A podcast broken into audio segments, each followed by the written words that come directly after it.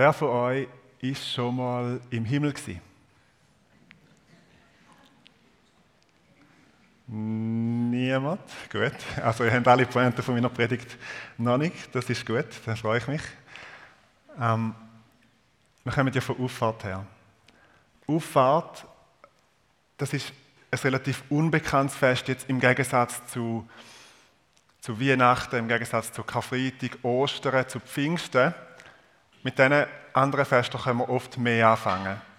So Weihnachten, die Geburt von Jesus, Karfreitag und Ostern, ähm, seine, sein Tod, seine Auferstehung, da verstehen wir oft auch, was das für uns bedeutet. Pfingsten freuen wir uns, dass wir uns daran erinnern können, dass der Heilige Geist gekommen ist. Aber Auffahrt, Auffahrtspredigten hört man irgendwie nicht so oft. Auffahrt ist nicht so oft das Thema. Ich weiß nicht genau, wer das, das liegt. Vielleicht finden wir den Abschied weniger toll, wie es Willkommen heißen an Weihnachten. Das ist sicher viel schöner. Und was sollen wir an dem schon feiern, dass Jesus gegangen ist? Was soll an dem schon toll sein?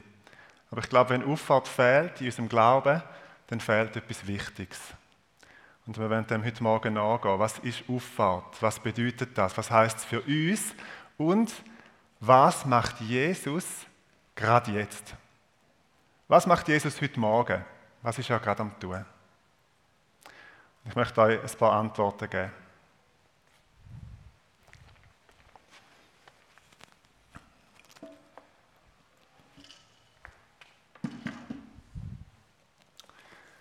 Die erste Antwort. Er sitzt. Jesus sitzt. Ich lese euch das vor aus Markus 16, Vers 19, der zweitletzte Vers aus dem Markus-Evangelium. Nachdem Jesus, der Herr, zu ihnen gesprochen hatte, wurde er in den Himmel aufgenommen und setzte sich an die rechte Seite Gottes. Jesus sitzt aber es ist nicht so sehr Tatsache, dass Jesus sitzt, also seine Körperhaltung, sondern Frage, wo das er sitzt. Er sitzt zur Rechten Gottes. Er sitzt an dem Ehrenplatz, an dem hoch erhöhten Platz am Ort der Herrschaft. Es gibt im Psalm 110 gibt es so einen alten Psalm, eine alte Prophetie, wo besagt, ich lese euch das vor, Psalm 110, Vers 1, von David ein Psalm. So lautet der Ausspruch des Herrn an meinen Herrn. Setze dich an meine rechte Seite, bis ich deine Feinde zum Schemel für deine Füße gemacht habe. Und das ist immer ein, ein Rätsel gewesen. Was soll das heißen? Also, es heißt, ähm, Jahwe sprach zu meinem Adonai. Also der Name Gottes, Jahwe, wird bei uns oft als Herr übersetzt. Jahwe sprach zu meinem Adonai. Wie soll man das verstehen? Wer ist das? Ist das ein Gott, der neben Gott sitzt? Aber also, als Jude hat man gewusst, Gott ist einer. Es gibt doch nicht zwei Götter. Oder ist es ein Mensch? Aber wie ist es möglich, dass ein Mensch an die Rechtsseite von Gott sitzt? Oder wie es Jesus formuliert hat, wie kann der Sohn von David, der Nachkomme von David, der Mensch, der Messias, wie kann der gleichzeitig der Herr sein von David? Und der Vers, Psalm 110, der hat sich an Auffahrt erfüllt, dass Jesus sich an die Rechtsseite von Gott setzt, dass er sitzt, so wie ich sitze, so wie wir jetzt alle sitzen, ähm, und dass er jetzt regiert. Und zwar nicht, um sich ausruhen oder weil Sitzen bequemer ist, weil es so streng gewesen wäre auf der Erde, sondern zum intronisiert werden, weil er nicht auf einem normalen Stuhl sitzt, wie ich jetzt, wie wir alle, sondern weil er auf einem Thron sitzt, zur Rechten Gottes. Weil er die Herrschaft antritt über sein Königreich. Psalm 110, Vers 1 ist der meist zitierte Vers vom Alten Testament im Neuen. Etwa 15 Mal wird auf den Vers Bezug genommen oder er wird direkt zitiert im Neuen Testament, weil das so zentral wichtig ist, dass der Jesus zur rechten Seite von Gott sitzt. Stell dir mal vor, du hättest so einen Sandkastenfreund, so ein Kindergartengespänli gehabt. Der ist Doppelbürger, Schweizer und Amerikaner. Und ihr wohnt in der gleichen Siedlung, ihr habt alles miteinander teilt, äh, eure Spielsachen, euren Lollipop und was man alles so teilt als Kind. Ihr seid den gleichen Schulweg gelaufen, ihr seid zusammen in die Primarschule gegangen und nach der Sekundarschule habt ihr euch dann aus den Augen verloren. Und du hast nur noch mitbekommen, dass er zurück ist in seine andere Heimat, in die USA. Er hat die Schule mehr oder weniger abgebrochen, hat dort so eine American Dream Karriere gestartet, vom Tellerwäscher zum Millionär, ist in die Politik eingestiegen, hat eine absolute Winner-Mentalität drauf gehabt, hat Leute können gewinnen, ist Gouverneur geworden von seinem Bundesstaat. Ist dann, hat sich für die Vorwahlen einschreiben lassen, hat sich dort aufstellen lassen, hat Vorwahlen gewonnen für die Präsidentschaft in den USA und ist doch tatsächlich dein Sandkastenfreund Präsident geworden von den Vereinigten Staaten von Amerika. Stell dir das mal vor. Und dann kommt ein Fernsehsender und interviewt ihn über sein Leben. Und dann erinnert er sich zurück und überlegt, wie sein Leben war, wer seine Freunde waren und so weiter. Und dann sagt er in seinem mittlerweile gebrochenen Deutsch, die Maria, das war meine beste Freundin. Mein bester Freund, wo ich je hatte, das war die Armand. Mit dem hatte ich immer gut. Wie wirst du dich fühlen in dem Moment? Wenn der mächtigste Mann von dieser Welt auf dich zeigt und sagt, das ist immer mein Freund gewesen. Der oder die, die, sind immer, die ist immer zu mir gestanden. Wie wirst du dich fühlen? Und die Illustration ist nichts im Vergleich zur Auffahrt. Zur rechten Seite Gottes, im, im Zentrum, in der absoluten Schaltzentrale der Macht, wenn man so darf sagen, mit drin, dort wo alles anführt, dort wo alles herkommt, dort sitzt jemand, der sagt, er ist dein Freund. Jemand, der, wie es im Hebräer 2 heißt, sich nicht schämt, dich Schwester zu nennen, dich Brüder zu nennen, weil ihr den gleichen Vater teilt miteinander. Er, der auf der rechten Seite Gottes sitzt, er ist dein Freund, er ist dein Brüder. Und damit kommen wir zu einer Tatsache, wo wir, wenn wir an Auffahrt denken, manchmal übersehen. Jesus ist ja nicht an, an Weihnachten entstanden. Jesus als der Sohn Gottes ist ja ewig, seine Existenz ist ewig. Er hat vor Weihnachten schon gelebt. Er ist ewig, wie Gott der Vater oder Gott der Heilige Geist ewig sind. So ist Jesus oder der Sohn Gottes auch ewig. Aber und für, das heißt, für Jesus oder für, für den Sohn Gottes, für die, die zweite Person für die Dreieinigkeit, sitzen mit Gott in der Gemeinschaft sein, in dem Thronsaal sein, ist für Jesus gar nichts Neues. Aber vor Weihnachten ist Jesus kein Mensch gewesen. Weihnachten ist die Menschwerdung Gottes. Und alles, was Jesus von dort an erlebt hat, wie er gelebt hat, wie er gestorben ist, wie er begraben worden ist, wie er auferstanden ist, wie er in den Himmel aufgefahren ist, all das hat er als Mensch erlebt. Jesus ist und Jesus bleibt Mensch, auch wenn er ganz Gott ist. Jesus ist nicht sozusagen am Tag von Auffahrt in den Himmel treten, in den königlichen Thronsaal und hat seine Menschheit, sein Menschsein abgezogen und hat gesagt, wow, das sind wirklich 33 intensive Jahre gewesen. Ich bin froh, bin ich nicht mehr Mensch. Jesus ist, Jesus bleibt Mensch. Und die Verheißung ist, er wird kommen mit den Wolken vom Himmel. Wer? Der Menschensohn. Jesus wird für immer Mensch sein. Natürlich mit einem Auferstehungskörper. Natürlich ganz Gott gleichzeitig. Und doch Mensch. Als Mensch wird er auf die Erde zurückkommen am Ende der Zeit. Und jetzt stell dir das mal vor, auf der rechten Seite von Gott, auf dem Ehrenplatz neben Gott sitzt ein Mensch. Ein Mensch, der gleichzeitig ganz Gott ist. Und er sitzt und er regiert. Und das heißt für dich, der Jesus hat es im Griff. Der hat es unter Kontrolle. Er regiert. Er weiß auch um deine Nöte, um dein Ungelöste, um deine Probleme. Aber er sitzt genau an dem Ort, wo er muss sitzen. Und er wird alles zu einem guten Ende führen. Zu einem Ende, wo ihn verherrlicht. Und das ist das Beste, was uns da unten passieren kann. Er wird über jede gottfindliche Macht triumphieren, wie es auch heißt in dem Psalm. Und er wird sein Königreich aufbauen, er wird seine Herrschaft ausbreiten über die Erde. Das ist das Beste, was uns passieren kann. Also das Erste, was Jesus macht, er sitzt, er regiert. Und das Zweite, was Jesus macht, passt ganz gut zu dem Menschsein. Im Psalm 110, im gleichen Psalm, wo ich den Anfang gelesen habe, heißt es, du bist ein Priester nach der Art und Weise von Melchisedek. Melchisedek ist ein alter, äh, geheimnisvoller Priester aus dem 1. Mose, lang bevor das levitische Priestertum etabliert worden ist. Jesus ist Priester. Für das gehen wir in den Hebräerbrief.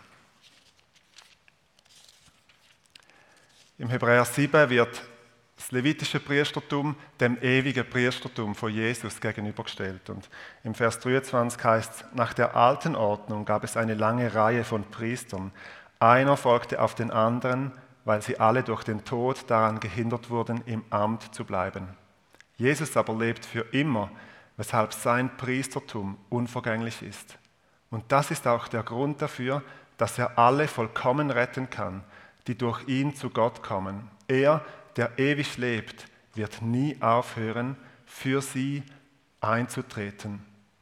Jesus tritt als hoher Priester für uns ein, steht für uns ein. Er ist unser Stellvertreter vor Gott. Das ist, was ein hoher Priester unter anderem macht. Und er betet für uns und er hat sich selber als Opfer für uns gebracht. Römer 8 bringt das auch die gleiche Realität auf den Punkt. Römer 8, Vers 34. Wie soll das vor? Ist da noch jemand, der sie verurteilen könnte, sie, die, wo zu Gott gehören? Jesus Christus ist doch für sie gestorben. Mehr noch, er ist auferweckt worden und er sitzt an Gottes rechter Seite und tritt für uns ein. Jesus vertritt uns im Himmel. Er ist unser Anwalt, unser Verteidiger gegenüber allen Anklagen, die gegen uns ausgesprochen werden. Der Teufel wird der Ankläger der Brüder genannt in der Offenbarung. Jetzt lass das mal setzen. Der, der zur Rechten Gottes sitzt, also das, kannst du sagen, das höchste Wesen im Universum, natürlich Gott selber, aber die, die, das höchste Wesen im Universum ist für dich. Mehr noch als das. Er findet dich sympathisch. Mehr noch als das. Bevor er sich zur Rechten Gottes gesetzt hat, auf den höchsten, an den höchsten Ort, ist er für dich am Kreuz gestorben. Weil er dein Leben mehr geliebt hat als sein eigenes. Und ich bin überzeugt, wenn die Wahrheit sich in uns setzt und wenn das uns wie erfüllt und in uns Gestalt annimmt, dann ist es sehr schwierig, zum noch sauer und verbittert durchs Leben zu gehen. Alle sind gegen mich, niemand ist für mich. Wenn Gott für dich ist, sagt Römer 8, wer um alles in der Welt kann dann gegen dich sein? Wenn Jesus an, Recht, an Gottes rechter Seite für dich eintritt, wer kann dich dann verurteilen? Und wenn alle gegen dich sind, dann ist er für dich. Und wenn alle dich verurteilen, dann tritt er für dich ein. Und wenn niemand für dich betet, dann betet er für dich. Und jetzt wäre der Moment, wo wir mal laut dürfen Halleluja sagen. Wenn ihr wollt. Gut, gut. Ist doch cool, ist doch genial. Ich meine, eigentlich sollte man, das, sollte man Auffahrt feiern, weil Jesus das macht, weil Jesus jetzt dort zur rechten Seite Gottes sitzt und für uns eintritt. Also was macht Jesus eigentlich im Moment? Wir haben zwei Antworten gehört aus dem Wort Gottes. Er regiert, indem er zur rechten Seite Gottes sitzt. Er tritt für uns ein, er betet für uns. Und das dritte steht im Johannes 14, ich lese das auch vor.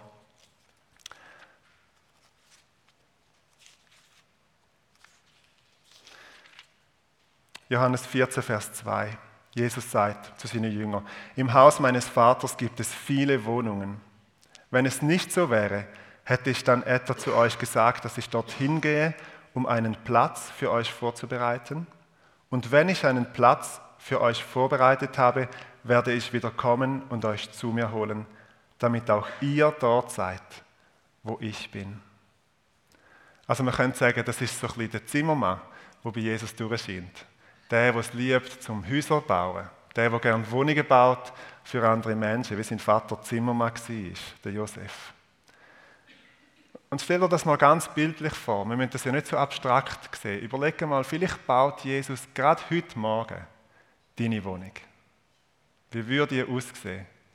Vielleicht überlegt er sich, welche Farben dir, zu, dir, zu dir passen, dir stehen, dir gefallen.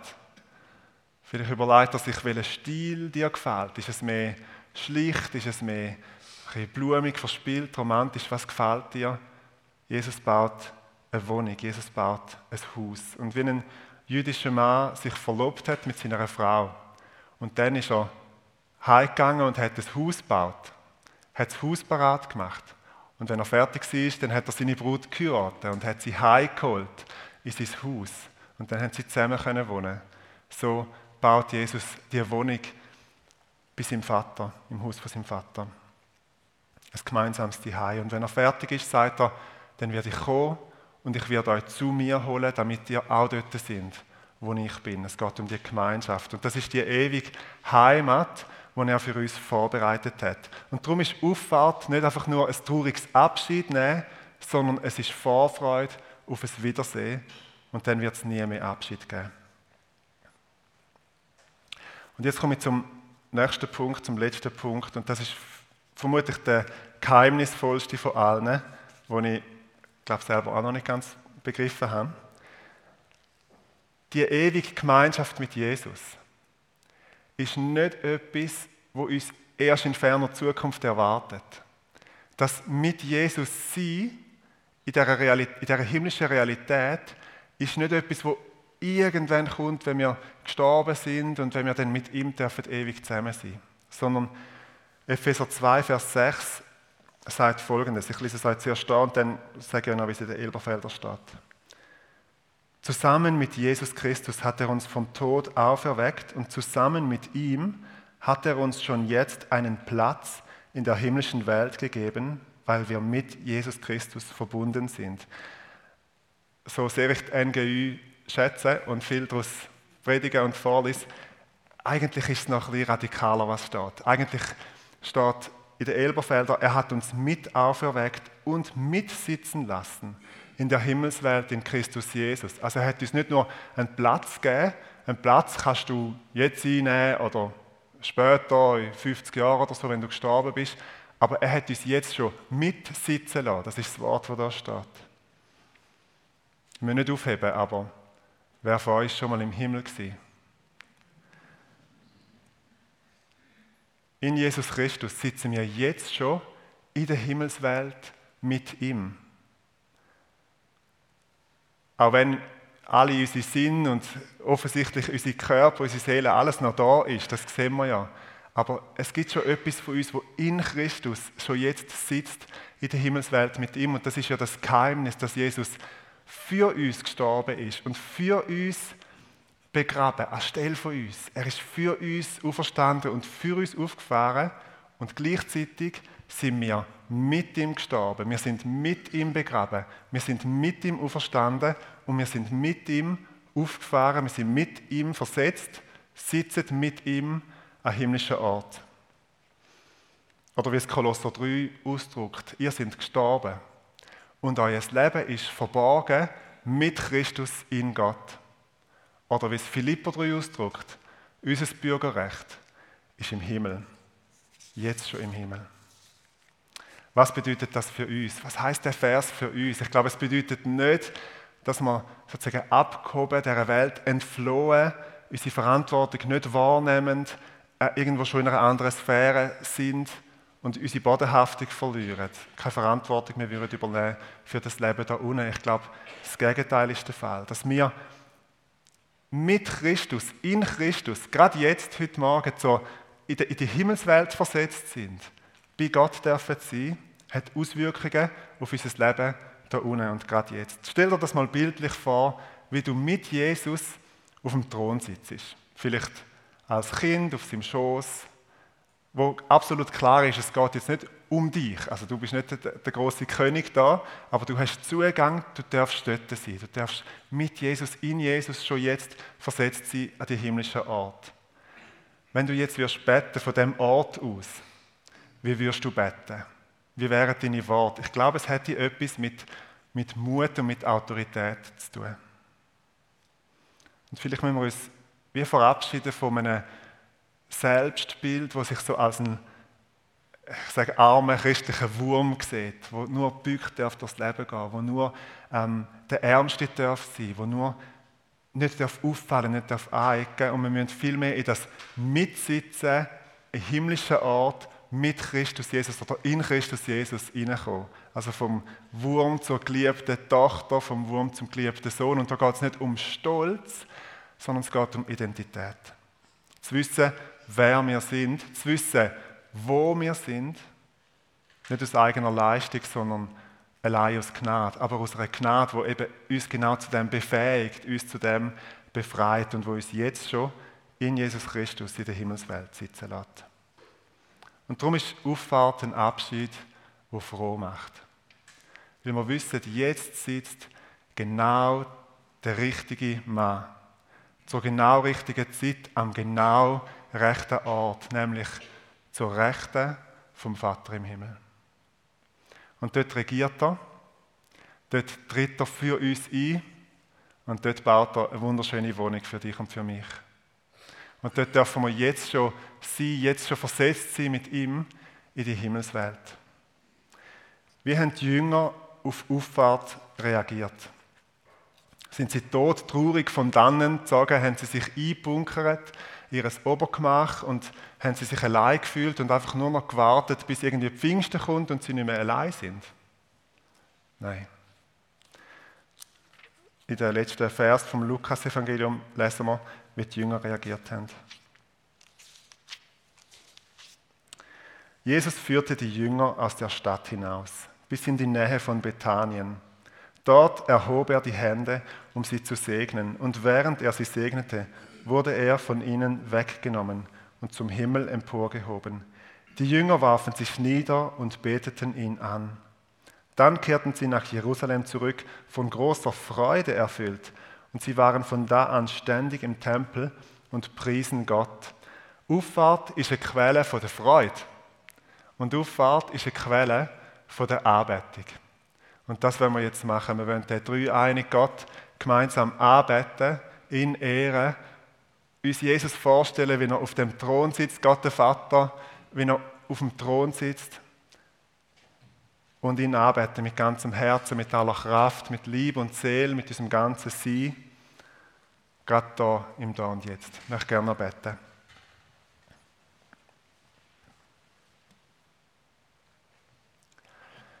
Herr, ich bete gerade jetzt für die Worship-Zeit, wo wir reingehen wollen, dass wir auf dich schauen dürfen dass unsere Blick gerichtet sind, nicht auf, auf uns selber, nicht auf die Welt, sondern auf dich, dass wir unseren Sinn, unseren Blick, unseren Verstand auf dich richten und dich sehen und dich können arbeiten, dich ehren, unser Leben ausrichten auf dich, dich erwarten auch, auf dich hoffen. Wir beten dich an, Herr.